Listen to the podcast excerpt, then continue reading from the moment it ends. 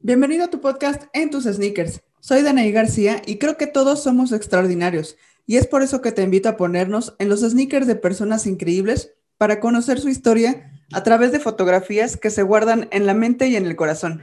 Y si tú también quieres grabar increíbles momentos capturados en fotografías, estaré feliz de hacer clic contigo para congelar recuerdos inolvidables.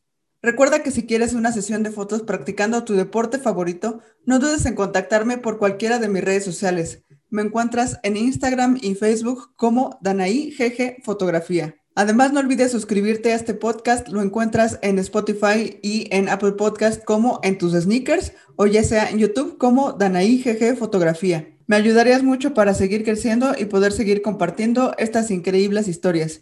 Ahora sí, te dejo con el invitado de esta semana y recuerda que todos tenemos algo extraordinario que contar. Comenzamos.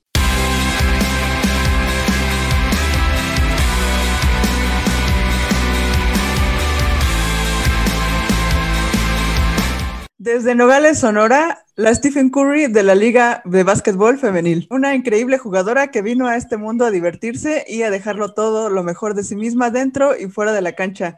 Una jugadora increíblemente talentosa y una excelente persona. Hoy le damos la bienvenida a Chairis Buruel. no, pues muchas gracias, Dana, por la invitación, por tu tiempo también, por el espacio y pues aquí listas para platicar un ratito. Bien, entonces no, al contrario, muchísimas gracias a ti. Sé que andas súper ocupada, este, pues trabajando en 20 cosas y pues ya también preparándote para la próxima temporada, ¿no?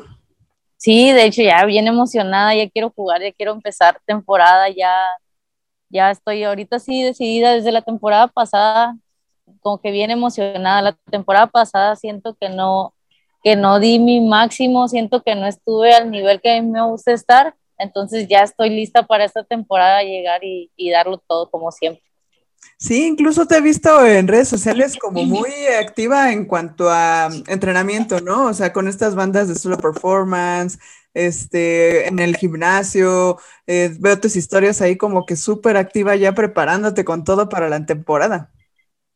Sí, de hecho, pues este, en este tiempo que pasó de que terminó la temporada ahorita, eh, me clavé mucho en entrenar, en entrenar por lo mismo. Te digo, no terminé satisfecha la temporada pasada, a pesar de que el equipo hizo muy buen papel, éramos un equipo que nadie esperaba nada de nosotras.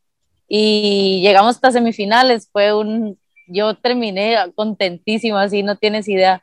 Parecía que habíamos quedado campeonas nosotras, de verdad. Eh, pero personalmente siento que, que no di mi máximo nivel, siento que puedo dar todavía mucho más eh, como a todos, yo creo la pandemia pues estuvo afectándome bastante y siento que eso no me, no me dejó dar todo lo que yo quiero dar siempre. Entonces, sí me quedé como con esa espinita y dije, para la siguiente temporada tengo que, tengo que llegar mejor, tengo que empezar mejor porque igual la temporada pasada siempre fui de menos a más, como que mientras la temporada iba avanzando, iba agarrando ritmo. O sea, la temporada ya en curso y yo apenas iba agarrando ritmo. Entonces, no me gusta así, o sea, quiero desde antes ya estar a, ritmo, a buen nivel eh, y llegar con todo para, pues al tope de temporada, estar en mi máximo, estar en mi, en mi top, así ya terminar todo bien. Y pues a eso me estoy dedicando ahorita, a entrenar. Me dieron la oportunidad, estuve trabajando en Monterrey, una academia de básquetbol, mini regios. Órale. Y, ajá, como entrenadora ya, eso es otra cosa que más adelantito te platicaré. Claro. Eh, de ahí me vine a, aquí a Hermosillo, también a otra academia de básquet, igual a, seguir trabajando con niñas, con un equipo de niñas. Y pues aquí sí me metí de lleno a entrenar, a entrenar yo al gimnasio, a entrenar en cancha, aparte de pues, los entrenamientos que tengo con las niñas, me estoy dedicando mucho a mí, tiempo a mí, a mi cuerpo, a fortalecer, a todo el trabajo físico y mental. En eso estoy así metida al 100 ahorita. Es que esto es eh, importantísimo, una, pues para que estés lista. Y ahorita recuerdo que, pues, eh, la, Lupita Medina, pues una jugadora que pues, seguramente también conoces, eh, contó que en, en, el podcast que justo ella quiso entrar en la temporada justo después de la pandemia y ya no le dio el tiempo de prepararse para entrar a algún equipo. Entonces, pues yo creo que sí, a muchísimos la pandemia nos tumbó así eh, bueno, un, tiempo, como para, no sabíamos ni qué iba a pasar, entonces, pues yo creo que muchos, incluyendo pues a Lupita, no sé si a ti, pero como que dejamos así como que a la se va nuestra preparación. Y más a ustedes, ¿no? Que pues son atletas de alto rendimiento que tienen que estar al tiro siempre. Sí, pues era, como la incertidumbre de no saber cuándo vamos a regresar o cuándo va a haber temporada, o si sí o si no. Y luego, ¿para qué entreno si no, hago, no voy a jugar? ¿Para qué hago esto si no? Ah, después empiezo, falta mucho para que comience la temporada. El lunes empiezo la dieta como siempre, ¿no? Entonces, lo fuimos dejando y dejando y dejando y de repente, ¡pum! Este día empieza la temporada y todos a la torre ya, ya estamos a nada de iniciar entonces sí, a, muchas, yo creo a muchas, a muchas nos, nos agarró así en, en, curva de sorpresa. Yo creo que sí, la mayoría seguía entrenando, manteniendo su nivel y esas pues tuvieron un chorro de ventaja en la temporada para mí. Las jugadoras que yo vi durante la pandemia entrenando llegaron a la temporada y se vio muchísimo la diferencia. Otras, en cambio, como yo, yo la verdad la temporada, la, perdón, la pandemia no hice absolutamente nada, así nada, nada, nada y se, se, siente, o sea, tú misma sientes tu cuerpo que no, tu mente dice, voy a hacer un chorro de cosas, pero tu cuerpo no, lo, no puede hacerlo por lo mismo, pues no, has, no, ha, no ha entrenado, no ha trabajado, no está totalmente fuera de ritmo, pues sí es un, una diferencia grandísima entre una jugadora que pues por lo menos estuvo manteniendo y una jugadora que no hizo nada. Entonces sí, fuimos yo creo la mayoría de las que sí nos agarró de sorpresa esa temporada de, de pandemia. Sí, está cañón. Digo, también se vale, ¿no? Fue un golpe muy fuerte la pandemia para muchos aspectos, no solo el deportivo. Y bueno, lo, padre es que ya ahorita dices, no, ok, ya me pasó en la temporada pasada, ahorita ya no quiero que me pase y, y ahora sí estás entrenando con todo. Y justamente para entrando en ese tema, cuéntame esa foto que tienes muy, muy grabada en tus recuerdos y es muy especial y pues adelantando es una foto con Racer de Saltillo. Ay, yo creo que esa foto es la descripción gráfica de, de todo lo que me hace sentir el básquetbol. Eh, yo creo que el básquet me ha dado absolutamente todo en mi vida hasta ahorita. El básquet me ha, me ha, regal, me ha dado la oportunidad de tener una beca universitaria. Para empezar desde la preparatoria, me becó en la preparatoria, me dio una, una beca universitaria pues en una de las mejores universidades del país. Eh, me permitió cumplir mi sueño de jugar en una liga profesional. O sea, de verdad, yo de chiquita, como todos los niños basquetbolistas, quiero estar en la NBA, quiero estar, no sé, jugar profesional. Pero yo no imaginaba en serio estar en una liga profesional jugando contra jugadoras extranjeras, o sea, sí era un sueño, pero no lo veía para nada cerca. Era como, qué padre ser jugadora profesional, pero nunca me imaginé de verdad estar aquí. Y esa foto, lo que te comentaba ahorita, la temporada pasada, me acuerdo de ese momento y te lo juro que se me pone la piel chinita todavía. Claro. Fueron tres partidos, fueron en, en cuartos de final. Jugamos contra Escaramuzas de Jalisco y fue creo que así el partido más golpeado y más peleado de toda mi vida. O sea, los dos equipos estábamos como locas, pero como locas nos fuimos a tres partidos. Eh, ganamos 2-1.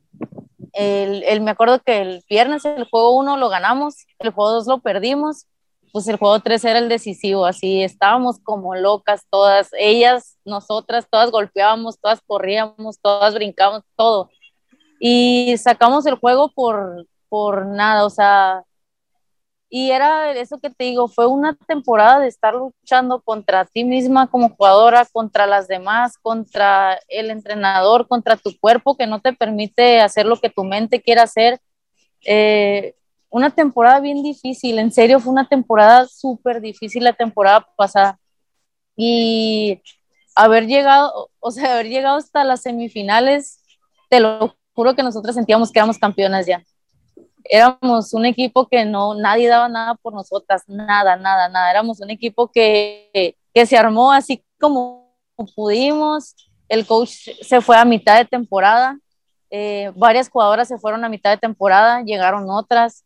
O sea, fue un, nunca, creo que nunca había tenido una temporada tan, tan cambiante, tan rara, tan difícil y pues bonita también a la vez. Normalmente pues había estado en equipos ganadores, en Aztecas, eh, un equipo que era normal ganar, que llegábamos al juego sabiendo que íbamos a ganar, por ejemplo.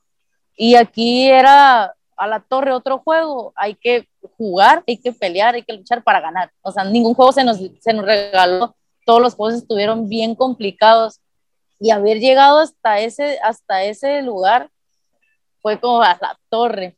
Y esa foto fue, te lo juro, me acuerdo la foto y cómo corrí todo eso y qué bueno que el fotógrafo captó ese momento. Yo tenía muchísimo tiempo, en serio, que no sentía eso, muchísimo tiempo. Ya llevaba algunas temporadas que yo sentía que ya no disfrutaba el básquet como debía de ser, que ya hasta, hasta pensaba en retirarme porque decía, me la paso enojada, me la paso triste, me la, se acaba el partido y no termino satisfecha, se acaba el partido y termino enojada, golpeando el baño, golpeando todo.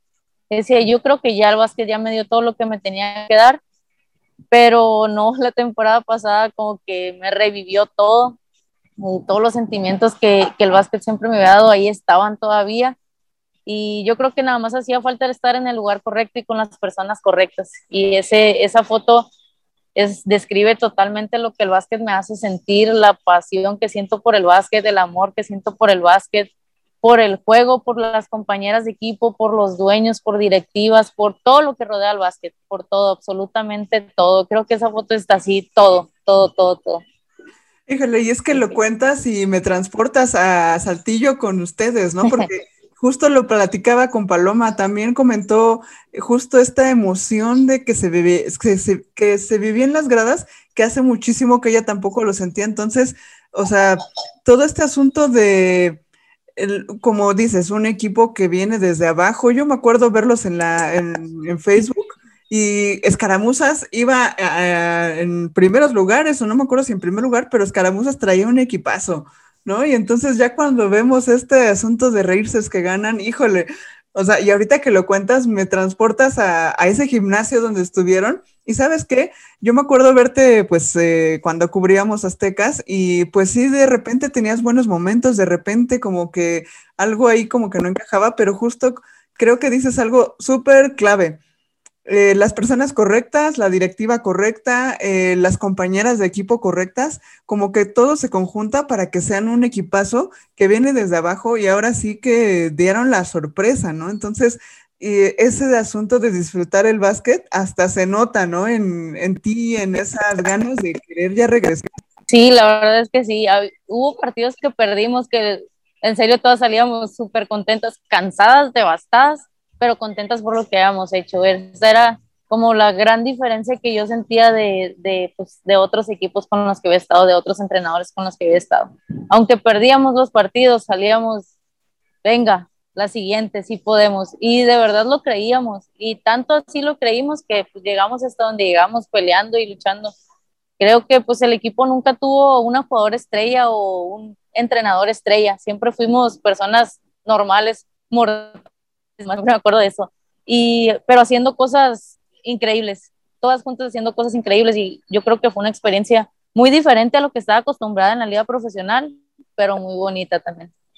Híjole, no, ya, ya quiero verte de nuevo, o sea, ya quiero verte en la próxima temporada, aunque sea por Facebook, pero pues es que toda esa pasión que me transmites, eh, neta, o sea, no sabemos qué va a pasar, cómo vengan los equipos, muchos se van a, este, a reformar todo, este, he sabido de equipos que, van a cambiar absolutamente todo, entonces no sabemos cómo venga la próxima temporada, pero ustedes ya tienen como que un, un pasito más porque finalmente no sé si van a seguir todas eh, en el equipo, pero ya esa emoción que traen, híjole, les va a ayudar muchísimo para esta próxima temporada.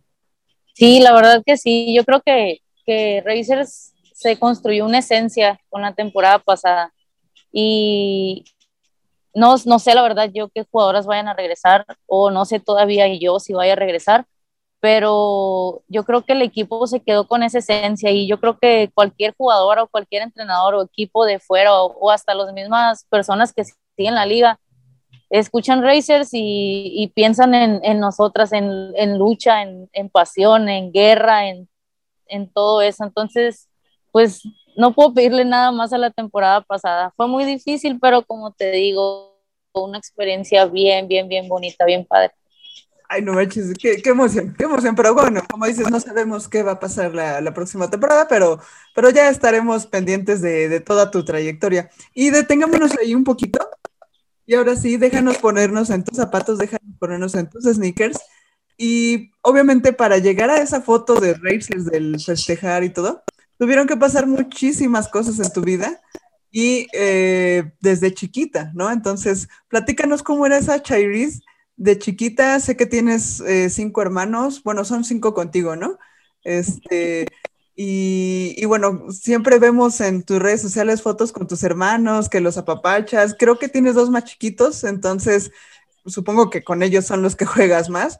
Pero ¿cómo era esa Chairis de chiquita? Supongo que era una bala, un destrozos por todos lados, súper juguetona, pero cuéntanos cómo eras. Eh, pues sí, como dices, tengo, somos cinco en mi casa, cinco hermanos. Uno es un año más chico que yo. La que sigue tiene 21, 22 años, no acuerdo ya. Y los chiquitos, bueno, que para mí son los chiquitos, pero ya tienen 14 y 15 años. Eh, desde chiquita yo con, con, el balón, siempre, toda la vida. Yo ahorita voy a Nogales y siempre es carrilla, ya suelta la pelotita, ya deja de botar la pelota, ya no sé qué porque a donde me veías, donde, donde sea, y andaba con el balón. Eh, vengo de una familia deportista, toda la familia eh, de mi papá son basquetbolistas, de hecho reconocidos en, en Nogales, y pues desde chiquita en los gimnasios. Mi papá me cuenta que tenían partido, eh, mi papá tiene cinco hermanos hombres también, y mi abuelo tenía un equipo, y desde chiquita me cuenta que en el portabebé así me tenía en la duela y en la banca, o sea, desde que tengo memoria es eso. Qué chido. Eh, cuando estaba, sí, cuando estaba en la primaria y secundaria, este, mi abuelito, que mi abuelito es la persona que, que me enseñó a jugar básquet y la persona que me, que me enseñó cómo amar este deporte. Él me llevaba a entrenar a las 6 de la mañana, me acuerdo, todos los veranos, porque él tenía entrenamientos como mañaneros con viejitos, así, todos viejitos. Y me llevaba a entrenar todos los días a las 6 de la mañana, me acuerdo, nos levantábamos, me llevaba a, entrenar, que ese entrenamiento pues era echar más y ya de ahí compramos un jugo de naranja y de regreso a la casa y ya todo el día. Ya de ahí me dormía todo el día, me acuerdo, sí. Pero siempre estaba lista para las 6 de la mañana irnos a jugar. Pero más que eso, era más como como el significado de, de tener que levantarte todos los días y construir esa disciplina y ese amor por el básquet. Yo, pues obviamente no me daba cuenta de esa edad, pero creo que, que mi abuelito me lo dejó bien, bien, bien inculcado, como la disciplina a la hora de, de, no sé, a lo mejor son solo dos horas al día, pero tener que levantarte todos los días. Y para una niña que tiene ocho, nueve años, pues es como, no, no, no todos, es, es raro. Y mi abuelito me lo decía, vamos mañana. Y yo le decía, es que ya no puedo, ya estoy cansada, no me quiero levantar. No, vamos a ir, y vamos a ir, y me levantaba. Y me hacía la dormida, y yo tengo muchos recuerdos, me hacía la dormida, y ahí estaba hasta que, hasta que me levantaba y me llevaba. Nunca, nunca me dejó quedarme dormida, nunca, nunca, nunca, nunca. Entonces, para mí el verano era levantarme más temprano que cuando estaba en la escuela estaba, estaba así, decía, ya iba a iniciar vacaciones. Pero conforme fue avanzando el tiempo, conforme fui creciendo, me, me fui dando cuenta que pues me gustaba eso. Y ya después llegamos hasta un punto en que yo estaba despierta antes que mi abuelito, yo iba y lo levantaba, yo era la que, hey, vamos a entrenar, vamos a levantarnos, vamos a esto. Y, y mi abuelito contento, contento de la vida, de, de, de, que yo ya estuviera pues cambiando, de haber llegado a lo que él quería que llegara. Y ya que me fui a estudiar de Nogales, eh, mi abuelito se la pasaba viendo deportes, el deporte que fuera menos el fútbol, odiaba el fútbol, me acuerdo, odiaba el fútbol así con todas sus ganas. Pero el béisbol, el básquetbol, él siempre estaba en la televisión cambiándole, viendo un partido, luego otro, luego otro, sabía datos de todos los jugadores, de todas las ligas, quién iba ganando, quién iba perdiendo, de estadísticas, todo, todo, absolutamente todo. Y cada vez que yo regresaba de que estaba estudiando en Puebla, regresaba de vacaciones a visitarlo, eh, me sentaba con él a ver los juegos. y a platicar de ligas, me contaba cómo estaban los jugadores, había jugadores que yo ni conocía, pero a mí me encantaba estar sentada con él viendo la televisión. Platicar y platicar y platicar de deporte, deporte, y mi abuelita nos decía, ay, ustedes, ahí están todo el día. Y pónganme mi novela, decía, me acuerdo mucho. Y se enojaba y se peleaba con mi abuelo porque mi abuelo no quería dejar la televisión y mi abuelo se tenía que ir a su cuarto a ver la televisión cuando ella la quería ver ahí en la sala donde estábamos. Y, y sí, pero es, era un amor al deporte que creo que no se lo he visto a, a nadie, de verdad a nadie.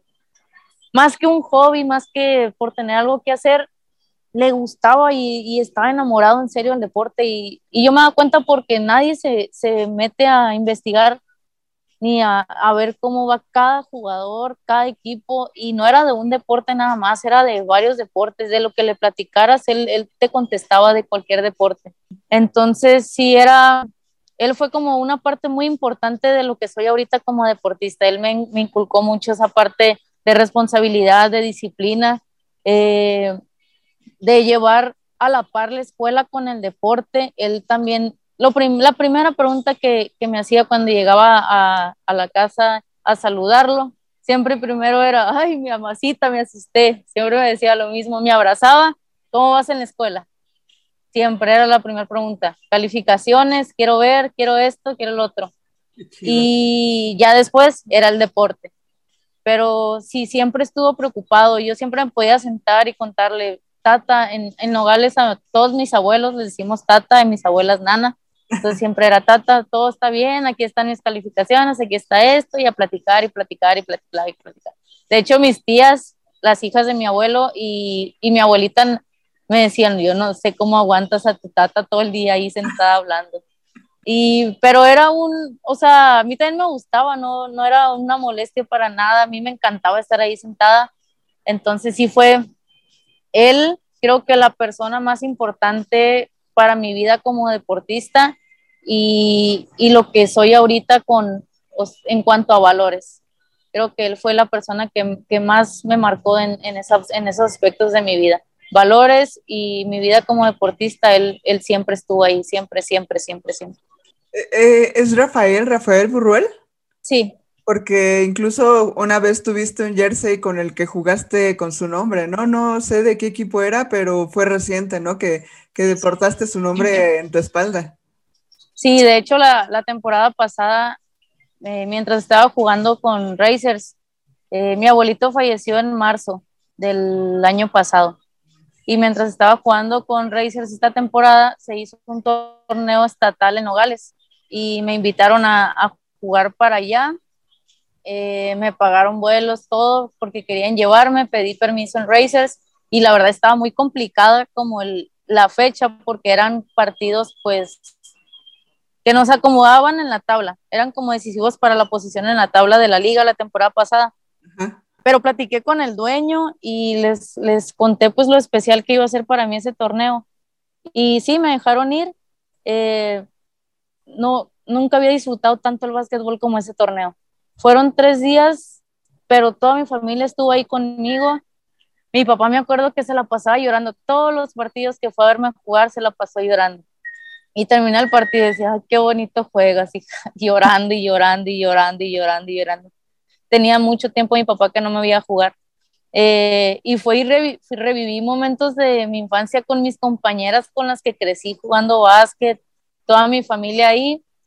Y, y pues fue el gimnasio que me vio crecer, fue la cancha que me vio crecer, fue donde empezó todo, de verdad, donde, donde todos mis sueños empezaron, ahí fui a, regresar a jugar.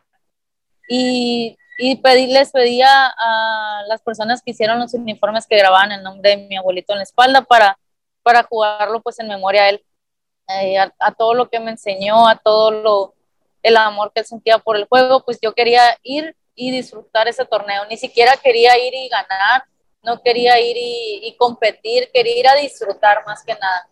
Ya si ganábamos o perdíamos, pues ya era pues, complementario a, lo que yo iba.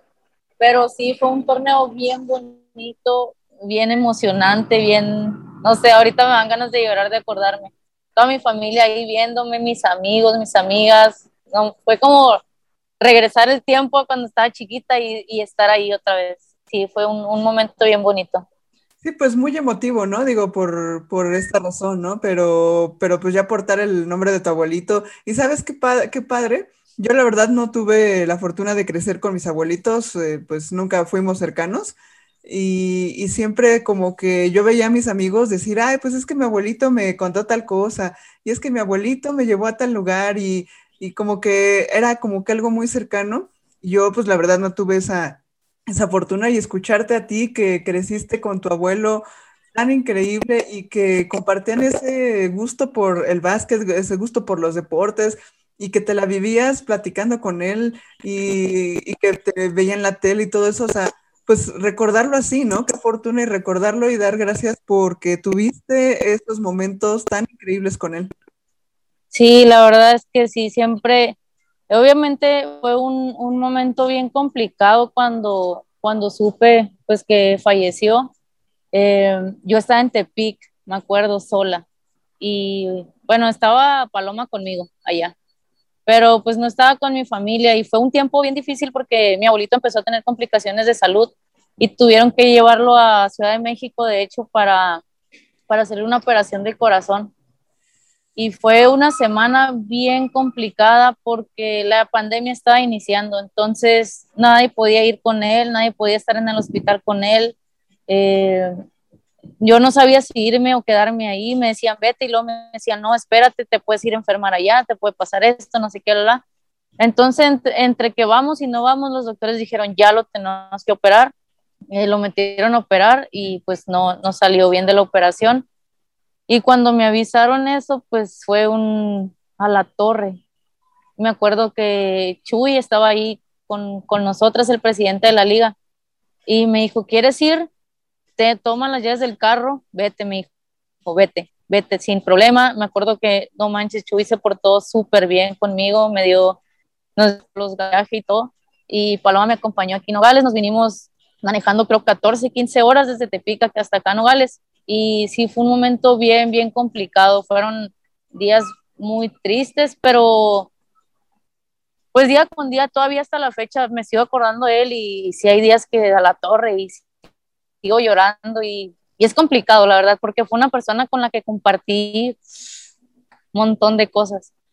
Y, pero trato de, justamente de eso es lo que me dices, de recordar lo bonito, justamente me acuerdo siempre y pienso en que pues hay personas que no tienen la fortuna de, vivir con ellos, de compartir con ellos, de, de, crecer con un ejemplo así de vida. Entonces trato de quedarme con eso. Obviamente pues da tristeza, pero siento que es mucho más las cosas bonitas y todo lo bueno que él me dejó que pues lo, lo, lo triste que me pueda sentir ahorita. Entonces sí trato de recordarlo todo el tiempo alegre. Me acuerdo que yo no podía creer en serio cómo era, cómo las personas lo recordaban todo el tiempo.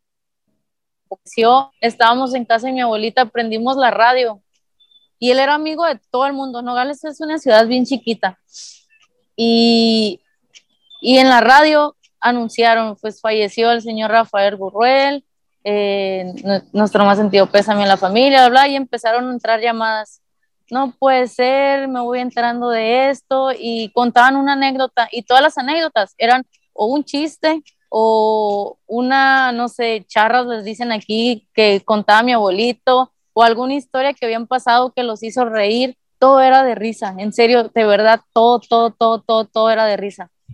Y, y mucha gente, o sea, yo dije, era famoso, que, o sea, y yo ni en cuenta de lo que era mi abuelito ahí en Nogales para las personas. Eh, amigos de mi hermano, que mi hermano es un año más chico que yo, eran amiguísimos de mi abuelito, o sea, jóvenes, eran amiguísimos de mi abuelo. Entonces eran, a la torre, yo quiero ser así. O sea, a mí me encantaría que la gente me recordara así. Y, y es eso, es como, ahorita estoy tratando pues nada más de honrar su vida, de vivir como, como él vivía, de compartir la vida como él lo compartía con las personas, de sonreír todo el tiempo, yo de verdad nunca vi a mi abuelito enojado, nunca, nunca. Mis tíos siempre nos dicen, es que ustedes no vieron cómo se enojaba su abuelo, cómo nos regañaba, cómo era. Y yo le digo, pues no sé, le digo, pues no, a mí no me importa porque yo nunca, de verdad, nunca lo vi enojado, nunca, nunca, no, no tengo en mi cabeza el recuerdo de mi abuelito enojado, nunca. Entonces, pues no lo puedo recordar de otra forma, yo más que feliz, contento, contento, perdón, contando chistes, viendo básquetbol, viendo deportes, disfrutando la vida. No tengo otra forma de recordarlo y es, y es con eso con lo que me voy a quedar siempre, yo creo. Exacto, y justo dices eso, ¿no? O sea, eh, qué padre hablas de él y qué padre recordarlo así y honrar su memoria de la manera en la que lo estás haciendo, porque sabes qué, eh, déjame preguntarte esta cosa. Eh, tú dices, bueno, él fue un ejemplo para mí, pero yo creo que tú también eres un ejemplo ya para muchas chicas, para muchas niñas que quieren, no, no hablando de básquetbol, sino hablando ya como persona, porque pues imagínate, tú estando en un Nogales chiquito, agarraste tu maleta y, me, y te fuiste a Puebla, al lado del app, a estudiar, este, bueno, la universidad, y luego que eres este, profesional en lo deporte que te gusta y esto y lo otro y no sé qué, entonces tú ya eres un ejemplo para muchas chiquillas que también quisieran, yo supongo que salir de donde están y hacer lo que tú estás haciendo. Entonces, ahorita viene a mi mente que eh, platiquemos más al rato de eso, pero viene a mi mente, ¿sabes qué? El concurso de tiros de tres del juego de estrellas de aquella vez que cubrí para, para ustedes, ¿no? Entonces, todo eso que ya has logrado en tu vida, pues yo creo que también es una manera de honrar toda tu, a toda tu familia y pues también el nombre de tu abuelita. Entonces,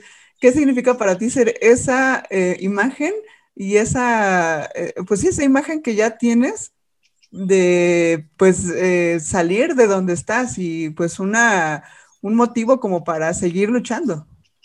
Sí, claro, o sea, al final yo creo que, que todo en la vida nuestra misión en la vida es, es compartir, es enseñar lo que ya sabemos y es lo que yo quiero lograr. Eh, no, sé, no sé si ahorita pues soy un ejemplo para, para las niñas, no sé cuántas personas me están viendo, pero, pero lo que sí quiero es marcar la vida de muchas personas y compartir pues mi experiencia de vida para, si por lo menos de 100 personas a una puedo ayudar, con eso estoy más, más, que, más que satisfecha.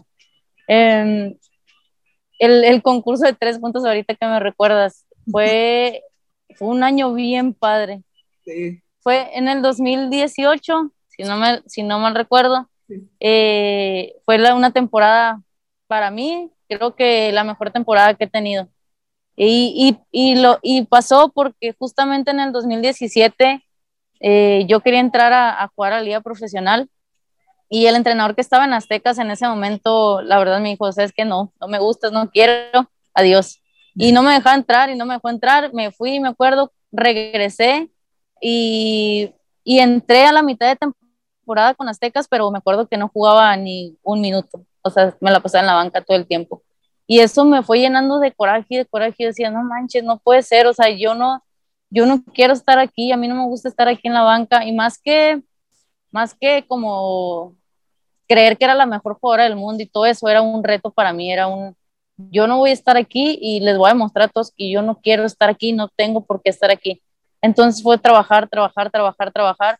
Inició la temporada 2018 a un panorama totalmente diferente. Ya, ya estuve en, en, el equipo desde el día uno, ya pues me presentaron con el equipo, ya me sentía parte del equipo.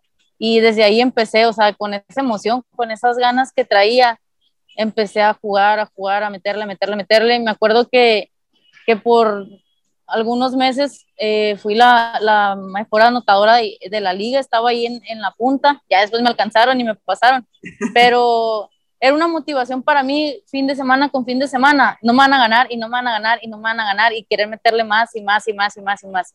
Cuando me llamaron para el, para el juego de estrellas, fue a la torre, o sea, parecerá nada, pero para mí fue no manches, o sea, todo lo que trabajé, todo lo que peleé, todo lo que me enojé en, en, la temporada pasada, ya está valiendo la pena, ya me lo están reconociendo y, y no es por lo que diga la gente, pero es un, un, reconocimiento para mí, para mi esfuerzo, para todo lo que he trabajado. Claro. Entonces sí fue como a la torre, ya qué padre, y me acuerdo que estaba bien nerviosa y luego no me gusta dar entrevistas, me pongo muy nerviosa, me da un dolor en el estómago. Y, y, me acuerdo que pues hay un chorro de cámaras y un chorro de, pues es más espectáculo que nada, decir como siempre los dos estrellas. Entonces, cuando me dijeron que iba a participar en el concurso de tres puntos, pues, ay, no quiero, de verdad no quería, no quería, me pongo muy nerviosa, no me gusta, me siento, o sea, está mal, me, me sentía mal. Y ya cuando, cuando me tocó tirar, me acuerdo que dije, ay, ya, que pase lo que sea, pero que ya se acabe.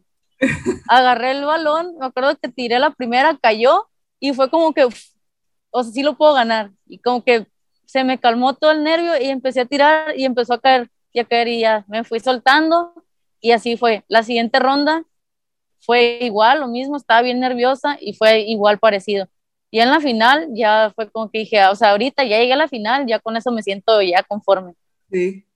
Pero igual, empecé a tirar, me acuerdo que fallé todas, en la final fallé todas las del el primer, la, primera estación, ajá, las empezaron a caer y me acuerdo que gané por una canasta y aparte se acabó el tiempo, o sea, apenas alcancé a meter.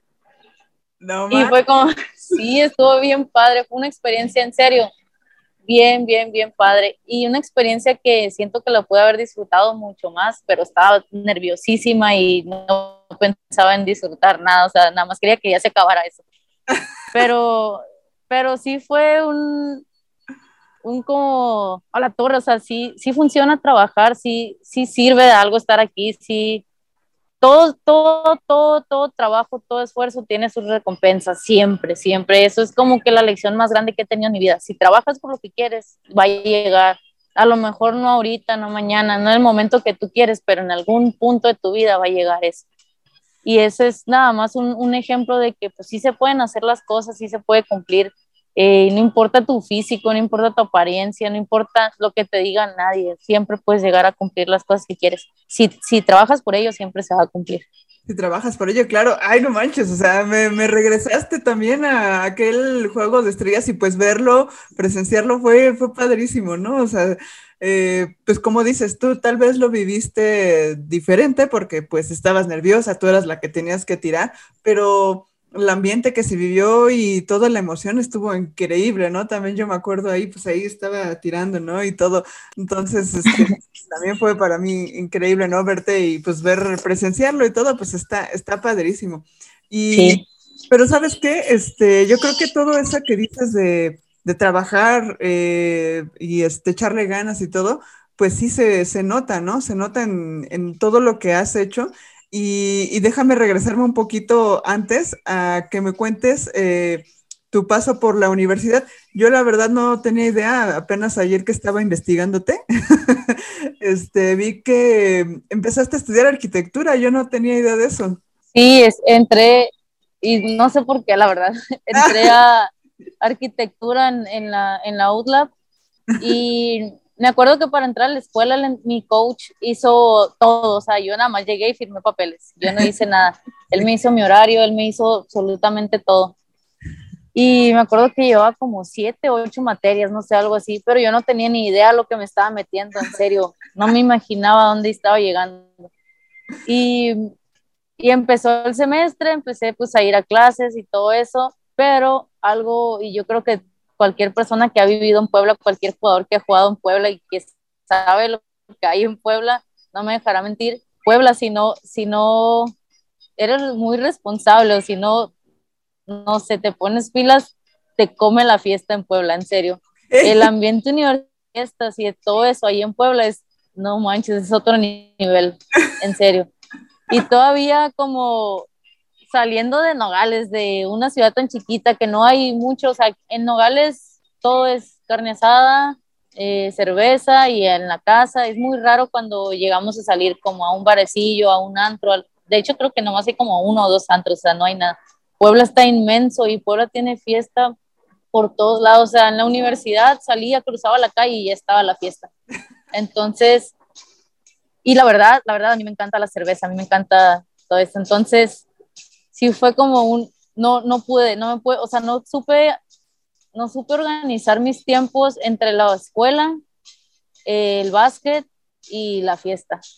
Sí fue como una la torre, yo cómo le voy a hacer. y es que la final es súper demandante. Sí. O que estudié eso, eh, las horas después de clase es eterno. Sí, la verdad, sí, o sea, yo no imaginaba lo que iba, yo me imaginaba que iba a ir a hacer planos todo el día, dibujitos y a gusto. Y no, la verdad es que no, es, es, es mucho tiempo, debes de estar 100% entregada. Yo creo que la arquitectura para poderla estudiar te tiene que apasionar también, tienes que estar dispuesto a no dormir por dos, tres días, a estar trabajando seguidito sin comer y sin dormir todo el tiempo. No, no, no, está súper pesado. Pues Cuando iba, sí, o sea, entre, aparte me acuerdo que entrenamos como a las 6 de la mañana, seis y media de la mañana, no sé. Y aparte de ahí todo el día la escuela y luego de ahí la fiesta en la noche, pues no podía. Y luego tareas y maquetas y planos era demasiado. Entonces, sí, al final del semestre, este, mi, mi coach me dijo, a ver, quiero, quiero que seas sincera conmigo.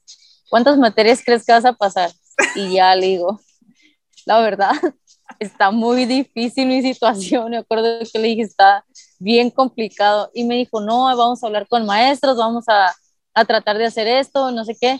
Lo que él quería era que, como fuera, pudiera jugar el, la, la, siguiente, el siguiente semestre, pues el siguiente, porque era como la, la mitad final de Liga AVE. Okay. Siempre se partía como en dos, entonces era ese semestre, pues como el importante de finales, de ocho grandes y todo eso. Entonces yo le decía, no creo, coach, en serio, no creo, o sea, está muy complicado.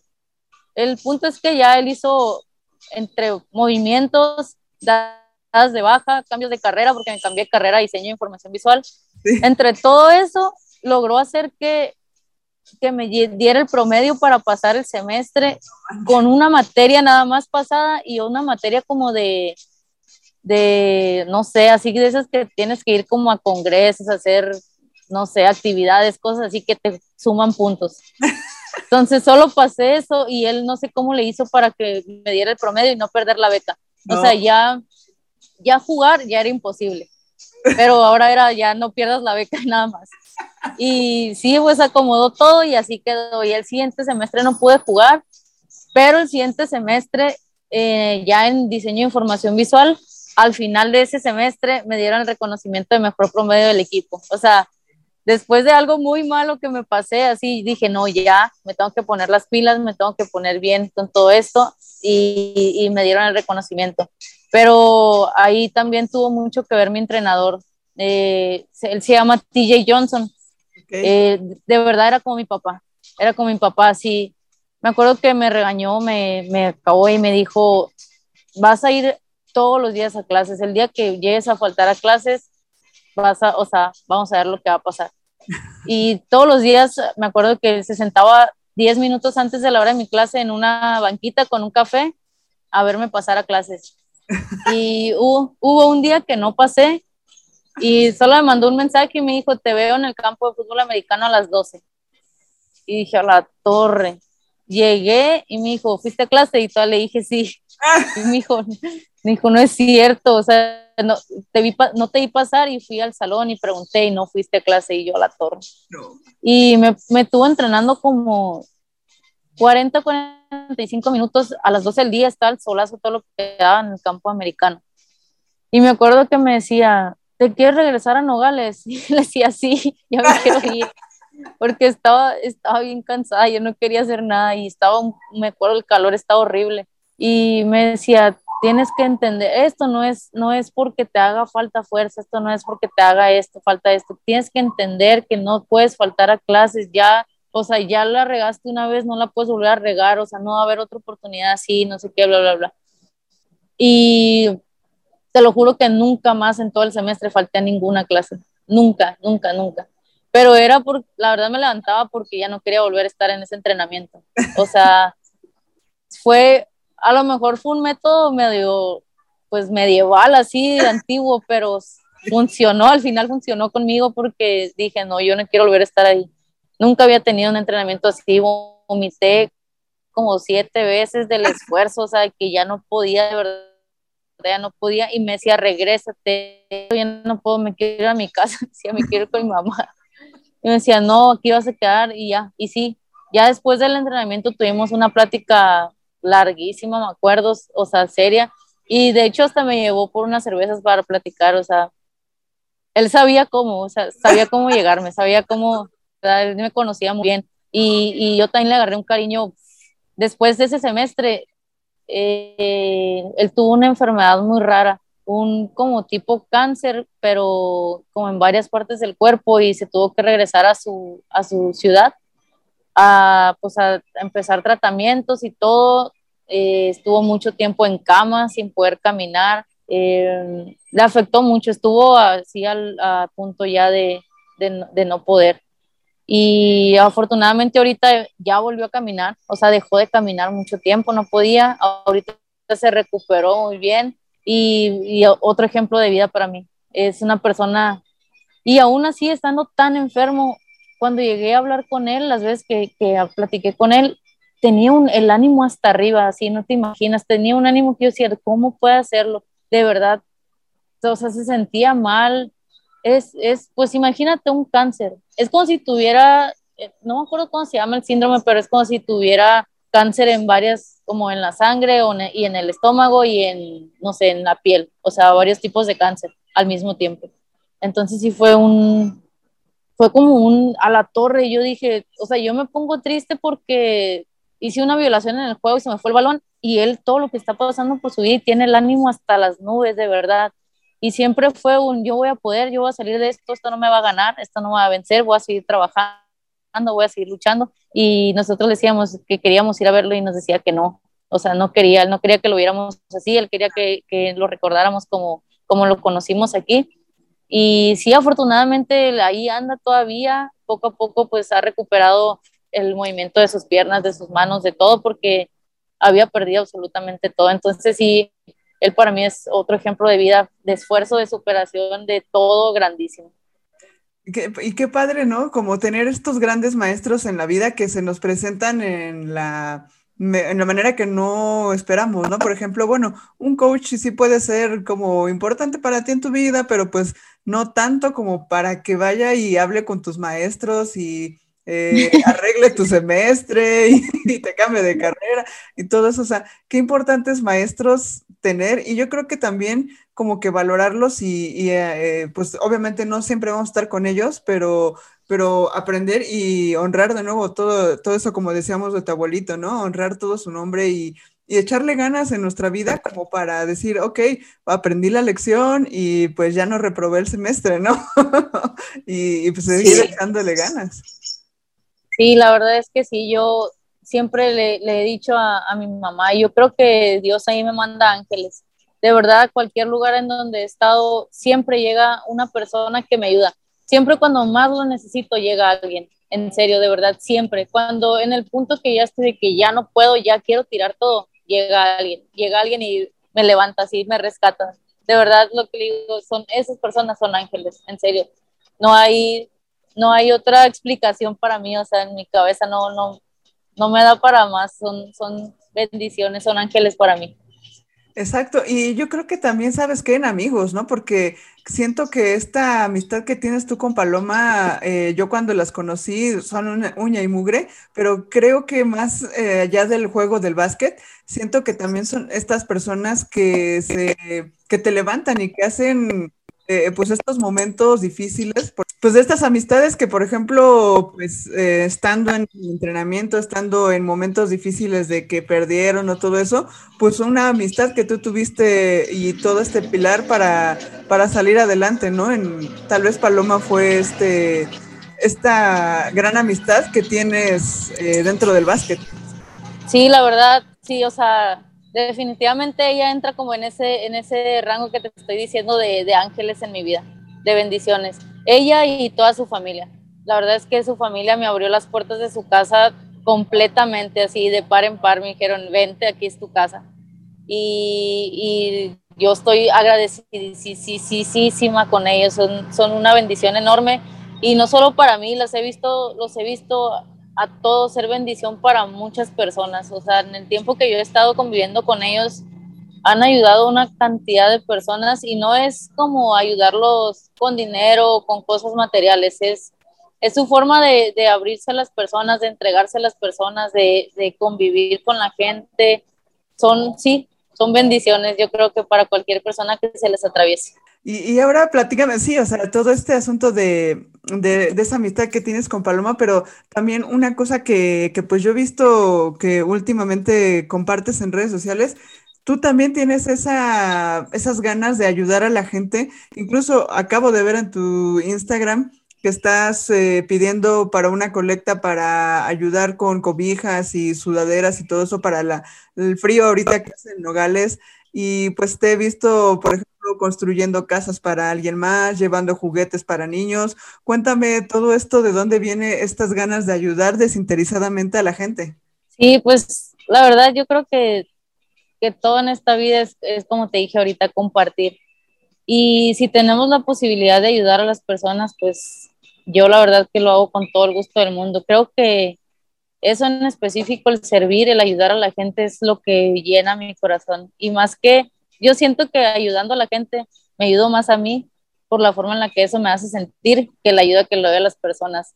Siempre, toda la vida, en, en la universidad se me, me, dio la oportunidad de un grupo de cristianos eh, que venían de Estados Unidos, que tenían un, un como, no sé, un tipo de servicio, no sé cómo se les dice, pero se dedican a, a ayudar a jóvenes universitarios a tratar de como llevarlos al camino de Dios y todo eso y ellos sirven mucho a la gente, hacen muchas actividades de servicio. Y con ellos fui justamente a, a Ciudad Acuña, a Chihuahua, a perdón, a Coahuila, a construir casas para gente pues que no tiene nada y literal albañiles así, desde meter el cemento, a construir las paredes, a meter electricidad, todo, todo, absolutamente todo. Y sí, son experiencias que, ay, no sé, no, no, no, yo no tengo palabras para describir lo que se siente ayudar a la gente. Eh, y aparte de eso, todo el tiempo que estuve en la universidad estuve tratando de, de, hacer ese tipo de actividades con ellos, con ese grupo. Íbamos a hospitales a, no sé, hacíamos tortas y le llevábamos a la gente que estaba afuera esperando a sus familiares. O nos íbamos a las calles a rejuntar, a, a levantar basura, a limpiar las calles, a barrer, a todo eso. O no sé, yo soy mucho, por ejemplo, voy caminando en la calle y veo que alguien tiene frío, me quito la sudadera y se la doy eh, porque yo por segura y esto me lo, ha me lo ha demostrado pues Dios o el destino o la vida que todo eso se te regresa y se te regresa mucho más grande. Entonces trato todo el tiempo de estar, de estar en eso, sirviendo a la gente. Eh, con Paloma, de hecho, también hicimos un, un proyecto durante dos, tres meses casi. Llevamos a unas niñas de la colonia donde creció Paloma que son niñas pues que nunca han salido de ahí, que nunca han, pues tenido un acercamiento a un torneo grande de básquetbol, están acostumbradas a jugar ahí en su canchita nada más y es todo. Entonces conseguimos recursos y patrocinios para sacar a las niñas a jugar a, la Ciudad de México, al Estado de México, a la Copa Ali, de hecho fuimos ahí con los de Aliup. Entonces sí estuvimos trabajando en eso, las entrenamos, armamos el equipo y las llevamos a jugar. También fue una experiencia fue la primera vez que yo tuve un acercamiento de algo así como entrenadora. y, fue para mí a la torre, qué bonito. O sea, la forma en la que las niñas te, te agarran cariño. O sea, yo creo que nosotros aprendemos más que ellas. Siendo entrenadores, nosotros aprendemos mucho más que ellas. Y son, ay, no, también fue una experiencia bien, bien, bien bonita. Un chorro de personalidad, las niñas son todas diferentes, eh, verles la, la, cara cuando entraban al gimnasio, a la cancha, cuando tenían que empezar un partido, eh, todo eso te, o sea, ya por, con eso ya me siento así pagada, no necesito que me den muchísimo dinero, no necesito que me paguen con nada más, o sea, yo con eso ya estoy, digo, ya, o sea, no necesito nada más. Con solo en serio, de verdad, verles la cara de cuando entraban al gimnasio y ver todo lo que había ahí, la gente aplaudiendo, echando porras, ya era para mí la torre ya, no necesito nada más. Eh, y también con, justamente con Paloma hicimos una, un torneo en Acapulco y la inscripción era llevar un juguete o algo que se pudiera regalar. Lo hicimos creo que el Día de Reyes o algo así. Entonces, ya que recolectamos todos los juguetes, nos fuimos a, colonias así de escasos recursos y empezamos a repartir juguetes por, por las casas, nos metimos caminando así a callejones, subimos por lugares, nos decían que estaba muy peligroso subir para allá porque ahorita pues Guerrero está peligroso, pero quisimos pues llevar, no, no, no pensamos que nos fuera a pasar nada. Y no, todo la verdad estuvo muy tranquilo. Igual es lo mismo ver las caritas de los niños que te reciben un juguete que a lo mejor nunca iban a tener la posibilidad de, de tener un regalo. Es, son, son cosas que no, o sea, no, no se pueden comprar con nada, en serio, no.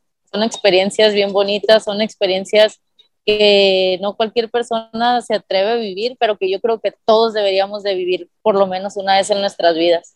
Es un sentimiento bien, bien, bien bonito. Sí, como dices, ¿no? Bien, eh, yo creo que recibe más el que da que el que está recibiendo la cosa, ¿no? Porque, eh, o sea, sí, sí dices, o sea, cómo es que todavía hay gente buena, ¿no? Mi mamá luego es mucho de decir, ay, pues sí, pasan cosas malas, pero todavía hay gente buena, ¿no? Entonces, pues todo este asunto de, pues eh, desinteresadamente agarrar y juntar para el torneo y llevarse a las niñas, que ya me imagino cambió, cosas así yo creo que cambian la vida de una persona. Todavía no sabemos si la vida de estas chiquillas va a cambiar a raíz de ese torneo que ustedes las llevaron, pero finalmente les regalaron un recuerdo que van a recordar toda su vida, ¿no? Entonces, igual a las chiquillas que les regalaron el juguete en Día de Reyes o bueno, Navidad, lo que sea, eh, o la persona que ayudaste a construir su casa, este, eh, allá pues tú con tus propias manos, ¿no? Bueno, ahí te hubiera servido la carrera de arquitectura si no tuvieras... sí, de hecho sí. Pero todo esto yo creo que, que hacerlo desinteresadamente, como te digo, da... tú recibiste mucho más que la persona que recibió la casa o el juguete o las niñas, ¿no? Está increíble, está padrísimo esto que estás contando. Sí, sí, no, la verdad son experiencias bien, bien padres. Y lo voy a seguir haciendo hasta que pueda, mientras estén mis posibilidades, lo voy a seguir haciendo, voy a seguir buscando la forma de ayudar, la forma de todo. En serio, a mí me encanta, me encanta estar en eso. Y no es por, por recibir nada a cambio, no es por ni que me lo agradezcan, no es por nada, ¿sabes? es algo que me hace sentir muy bien a mí, que me gustaría sentirlo por durante mucho tiempo en mi vida. Son, son simplemente experiencias que a mí me encanta cómo me hacen sentir y, me gusta vivirlas, me gusta ver a la gente, me gusta, el, por ejemplo, los niños a los que les construimos la casa corrieron a abrazarnos, muchas gracias por nuestra casa, o sea, eso no, no, no te lo va a dar nada más. O sea, esa, ese servicio, ese, es mucho trabajo, pero se paga muy bien con abrazos, con sonrisas, con todo ese tipo que se te regresa.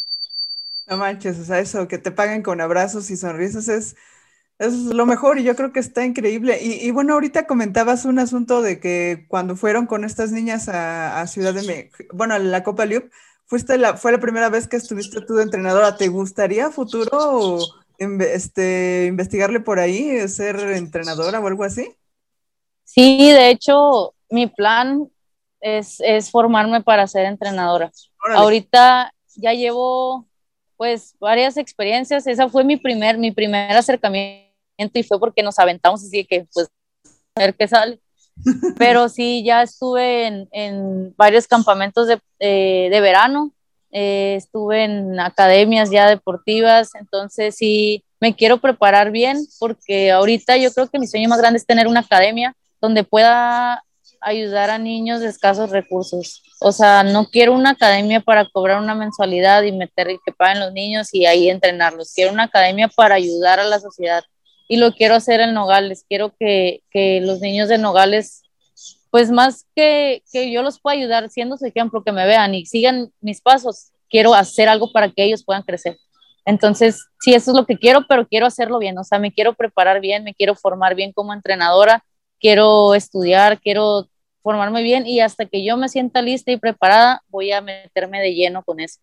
Eh, voy a aprovechar ahorita que, que, estoy pues todavía jugando para pues mantenerme jugando y mientras tenga tiempos libres pues irme formando, irme preparando para que en el momento que ya meterme de lleno y dedicarme completamente a eso. Yo es, es lo mismo, es, es, el servicio, es mi, son mis ganas de ayudar, de, de querer ver a la gente salir adelante pero pues yo creo que no hay mejor manera que combinándolo con lo que me gusta, con mi pasión, que es el básquet. Entonces sí, estoy, estoy pensando mucho y buscando la forma de combinar las dos cosas y poder aterrizarlo en un proyecto bien, en un proyecto pues sustentable también, que, lo pueda mantener durante muchos años y, y, pues también compartirlo con gente que, que ha estado conmigo durante pues mucho tiempo, con gente que tiene los mismos pensamientos y los mismos ideales que yo.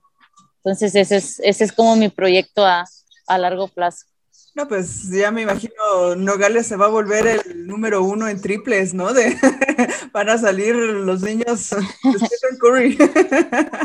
Por ejemplo, este asunto de los triples, ¿es algo que tú ya habías pensado? O sea, ¿te gusta o fue algo que se te fue dando por la habilidad que tienes? Creo que fue, es, no sé, desde chiquita mi abuelito, o sea, regresa a lo mismo, mi abuelito siempre me decía, es que estás muy chaparrita, tienes que encontrar la forma de, sobresalir en el básquet, si no es porque estás grandota y con fuerza y todo eso, tenemos que buscar la forma de, de cómo. Y en los mismos entrenamientos que iba con él, me la pasaba tirando y tirando y tirando. Mi abuelito era muy famoso aquí en Nogales porque tenía un arco así gigante y ¡pum! caían. Y siempre era, no hombre, nadie se la puede tapar al señor Burroel, nadie se la puede tapar, nadie se la puede tapar. Entonces, yo me acuerdo que de chiquita decía, yo voy a tirar así, yo quiero tirar así. Y yo solita me fui como haciendo la idea y, exageraba así los tiros, porque yo quería tirar igualito que él. Yo creo que, que por ahí fue, se me fue dando la habilidad o desarrollando la habilidad. Eh, pero lo que sí es que de la universidad a la al profesional cambié mucho mi manera de juego.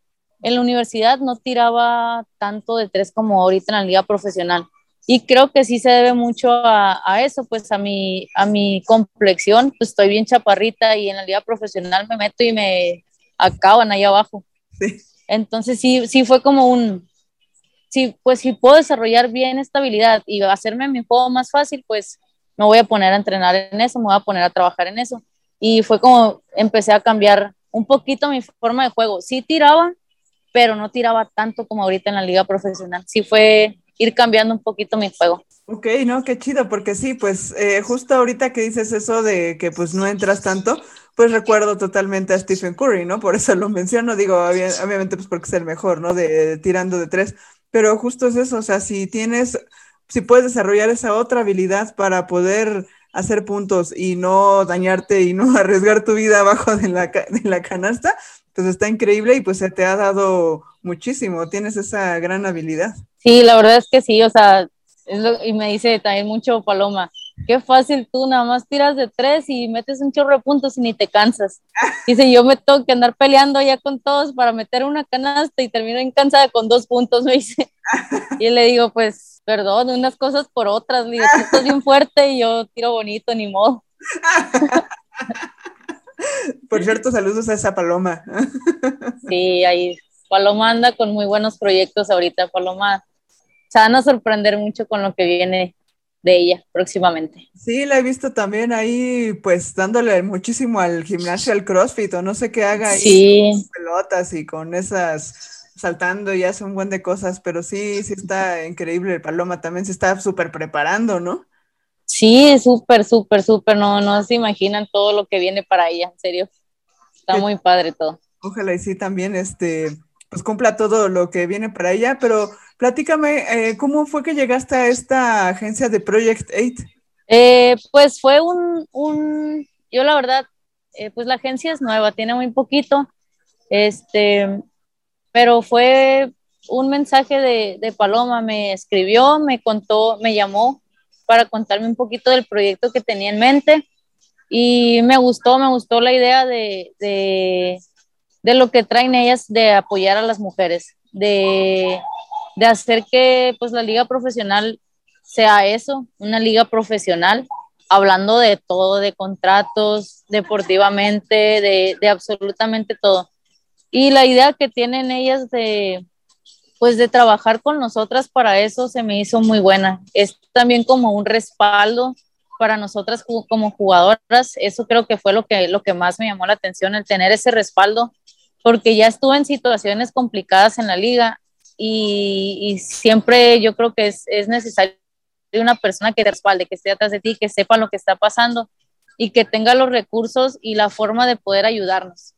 Entonces sí fue como más, más por ese lado, todo me gustó mucho la idea que tienen ellas de trabajar Obviamente les falta mucho también porque van empezando, pero yo creo que esto con el tiempo se va, a ser un, proyecto muy bueno para, para, todas las jugadoras de la liga profesional. está increíble, ¿no? Porque sí, justo platicaba con Yareli Padilla también, que pues también es eh, miembro de, de, este, de esta agencia, que dice, eh, me gustó mucho la transparencia que tienen hacia nosotros, hacia las jugadoras y hacia el equipo, ¿no? Entonces, pues como dices, este asunto de contratos, de que no te vean la cara, de que pues ya es alguien que te está respaldando, no, nada más tú contra el mundo y contra los que se quieran aprovechar de ti afirmando algo que pues no, ¿verdad? Entonces, pues está padre que estén queriendo hacer como dices, apenas van empezando, pero a la larga, eh, si trabajan bien y si ven resultados, pues está padre que ya tengas este nombre de, ¿sabes qué? Pues eh, ya fuiste parte de esta agencia y también el asunto de que te pueden llamar a otros equipos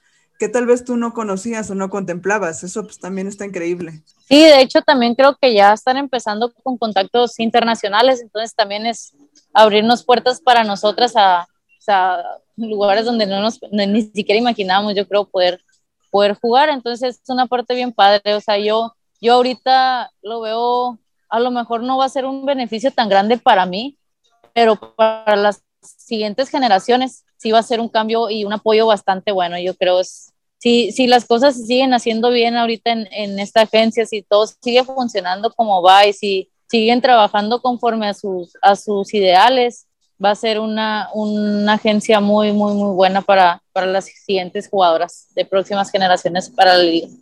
Para el básquet, sí, no, pues está, está padrísimo y pues también un, un agradecimiento a, este, a los a las chicas de Project A que pues hicieron este, este contacto con, para esta plática. Entonces, pues un saludo y pues un agradecimiento para ellas también. Y este, y platícame una, una cosa que pues a mí también me, me agradó y estaba padre.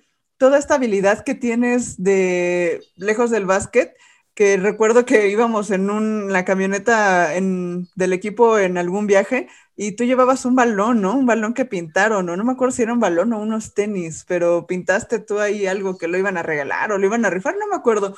Pero platícame de dónde viene todo este asunto artístico que tienes. Sí, pues también es un proyecto que hicimos con Paloma, de hecho tenemos una página de Instagram. Ya tenemos un ratito que no le hemos metido, pero, pero ahí está todavía. Em, empezamos a, a, a vender tenis, balones, mochilas, lo que fuera personalizado, todo pintado a mano. A mí me gusta mucho dibujar, creo, creo, creo que por eso entré a arquitectura en la universidad, porque me gustaba dibujar, pero no imaginaba todo lo demás que se iba a hacer ahí.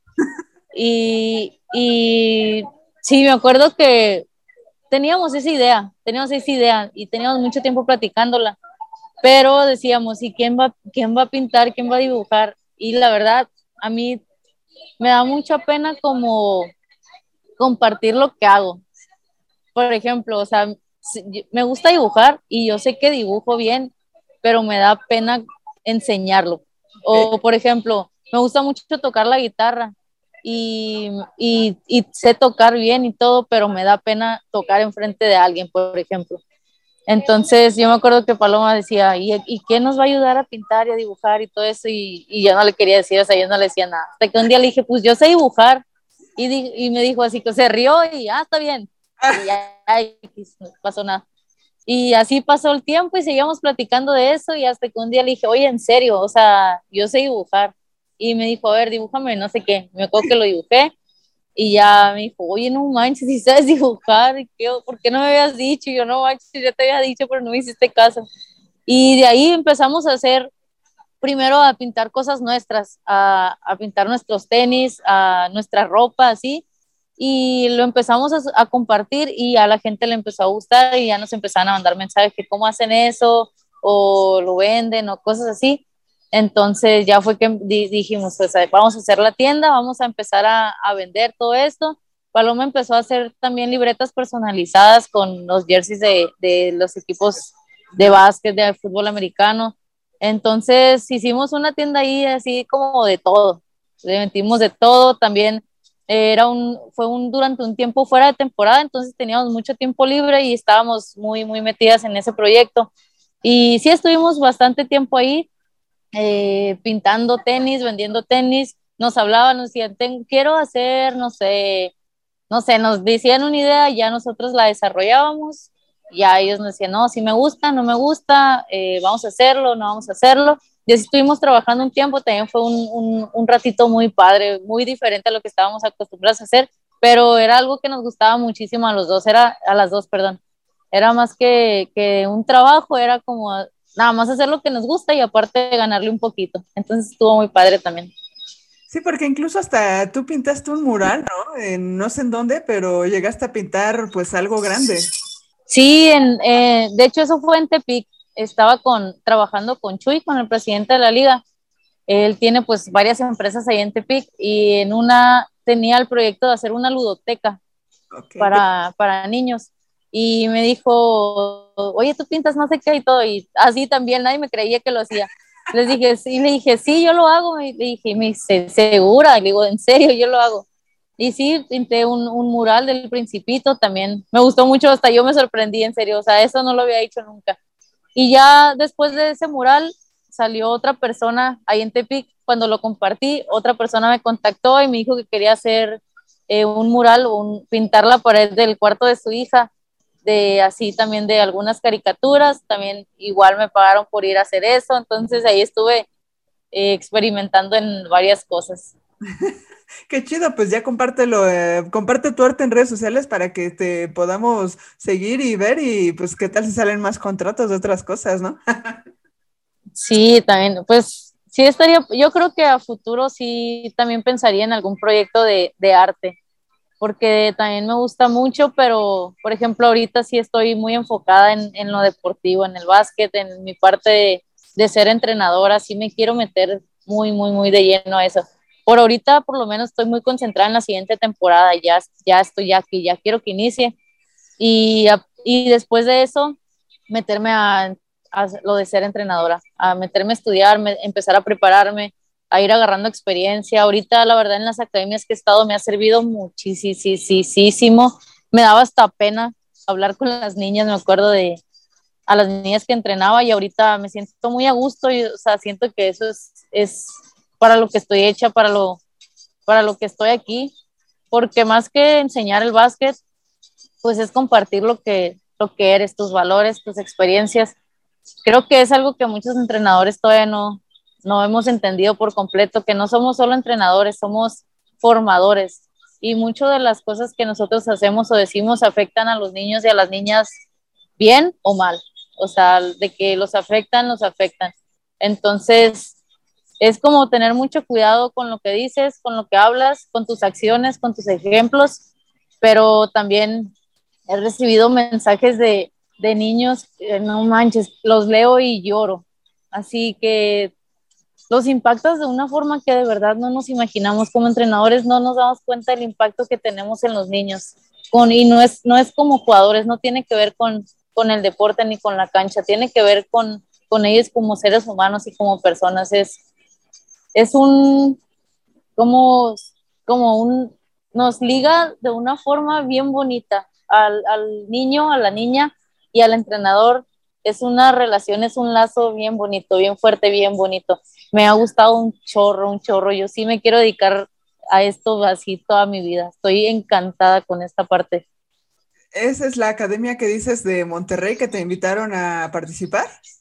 Estuve en una academia en Mini Regios. Primero, o sea, lo primerito que hice como entrenadora fue eh, lo que hice con Paloma, el proyecto. Y después estuve en una, eh, durante la pandemia, en una academia en línea de habilidades. Okay. Se llama Rocky. Ellos fueron los primeritos que me invitaron a algo así como entrenadora, que eran como nada más entrenamientos de habilidades, de control de balón, de fuerza, de cosas así. Y ya después, ahí, de ahí estuve en Mini Regios, en Monterrey. Okay. Ahí fue como la primera vez que estuve en una academia, ya formal, ya, o sea, con horario de trabajo y todo. Y después de ahí ya me vine aquí a Hermosillo, a la Academia BXT, se llama el lugar, es una academia también para, para niños. Y ya aquí me sentí así mucho más en confianza, es que también aparte con, con mi gente, con mis costumbres, con lo que me gusta. Entonces ya aquí estaba así como en la gloria. Me encantó aquí también. Qué chido, ¿no? Pues ya te veré ahí de entrenadora. Bueno, obviamente cuando termine tu etapa de, jugadora, pero pues está, está increíble que también, como dices eso, compartes con los niños y, lo, que tocas, ¿no? Por ejemplo, a ti hubo un entrenador que te ayudó y te, te cambió tu vida y pues ahora tú eres entrenadora que ayuda a los chiquitos, pues está increíble. Sí, eso, eso lo tengo siempre en mente. O sea, así como a mí un entrenador me pudo cambiar la vida yo creo que pues yo también me siento con la obligación o con la responsabilidad de ayudar también a los, a los niños que vienen atrás de mí, abajo de mí. Entonces sí, quiero trabajar mucho en eso y dedicarme así de lleno, de lleno, de lleno a eso. Está súper chido. Y bueno, ya por último, eh, digo, obviamente, pues hay muchísimos, muchísimas metas que quisieras tú alcanzar ahorita, como dices, lo de entrenadora, la próxima temporada. Pero ahorita, eh, ¿cuál es la foto que te hace falta imprimir en tus recuerdos? Y a lo que me refiero es qué meta estás por conseguir y principalmente qué consejo te darías tú misma para conseguirlo. Creo que ahorita, hablando de lo deportivo, eh, sería pues portar el jersey de la selección mexicana. Creo que es algo que me he quedado así de conseguirlo. Estuve en un, en un torneo internacional, pero fue un combinado de aztecas y lobas de la liga profesional, no fue una selección oficial. Y estuve en una preselección universitaria cuando estuve en, en la UDLA, eh, pero me quedé en preselección, también me cortaron ya a unos días de, de, salir. Entonces sí es algo con lo que me he quedado así, de que quiero y lo quiero hacer y lo quiero hacer y siento que, que todavía hay tiempo, que todavía estoy pues en, en posibilidades de lograrlo. Si se puede, contentísima, si no se puede, eh, no, no pasa nada, es el trabajo ahí va a estar no, lo que no quiero es quedarme con, con esa espinita de lo intenté y no se pudo. O, o, no, lo, no lo intenté y quién sabe, a lo mejor si hubiera podido pasar. Prefiero trabajar y trabajar y trabajar y estar ahí y que me digan, ¿sabes qué? O sea, ya no sé, no se pudo, pero ya estuviste ahí trabajando por lo menos. Entonces, sí, yo creo que es eso, nada más portar la, la jersey en cualquier torneo, no importa, pero traer el, el jersey de México puesto. ¿Y, qué consejo te darías tú misma para conseguirlo?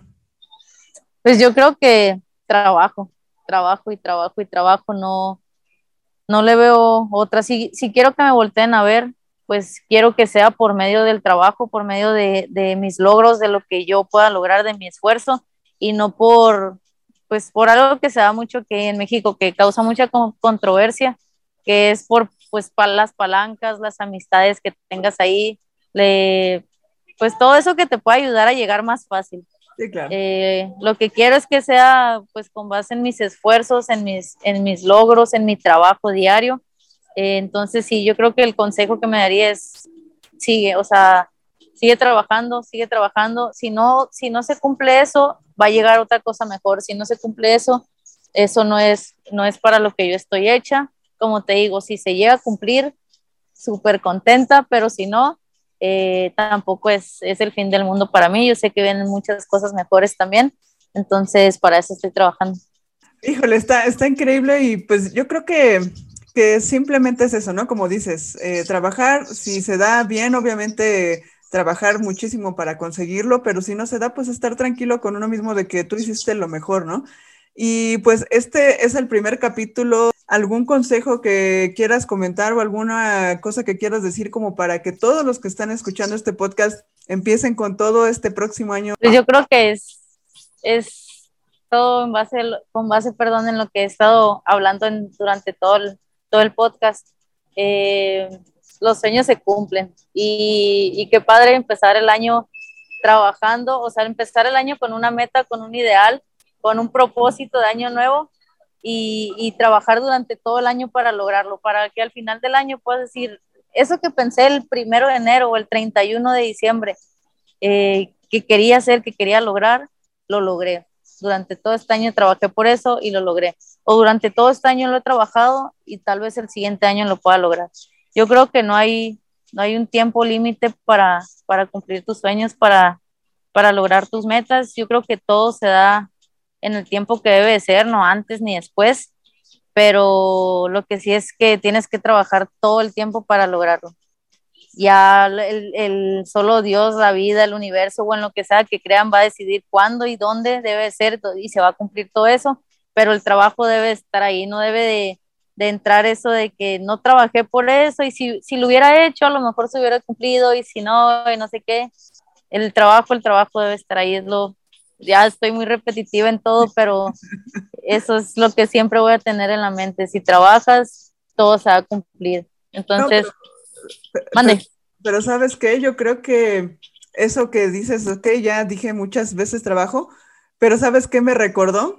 Cuando tu abuelito te levantaba a las 6 de la mañana a entrenar y a trabajar y a seguir echándole ganas. Entonces, pues ahí lo tienes y eso yo creo que pues parte de los valores que te dejó y pues velo, ahorita tú ya lo estás compartiendo. Sí, la verdad, sí, sí, no había pensado en eso, pero tienes toda la razón.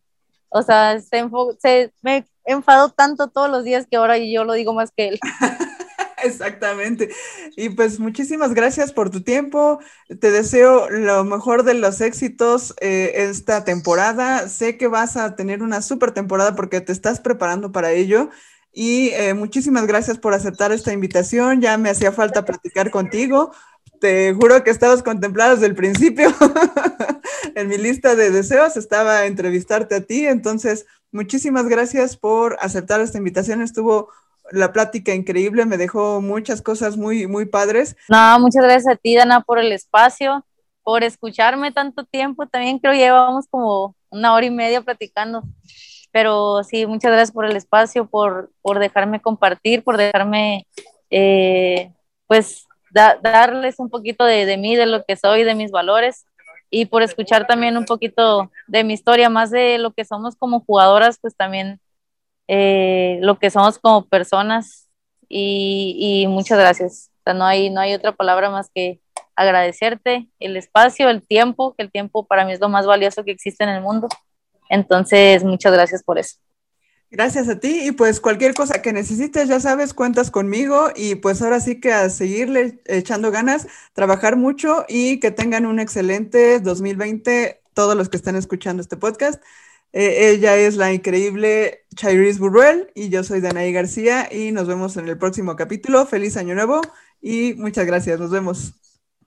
Feliz año.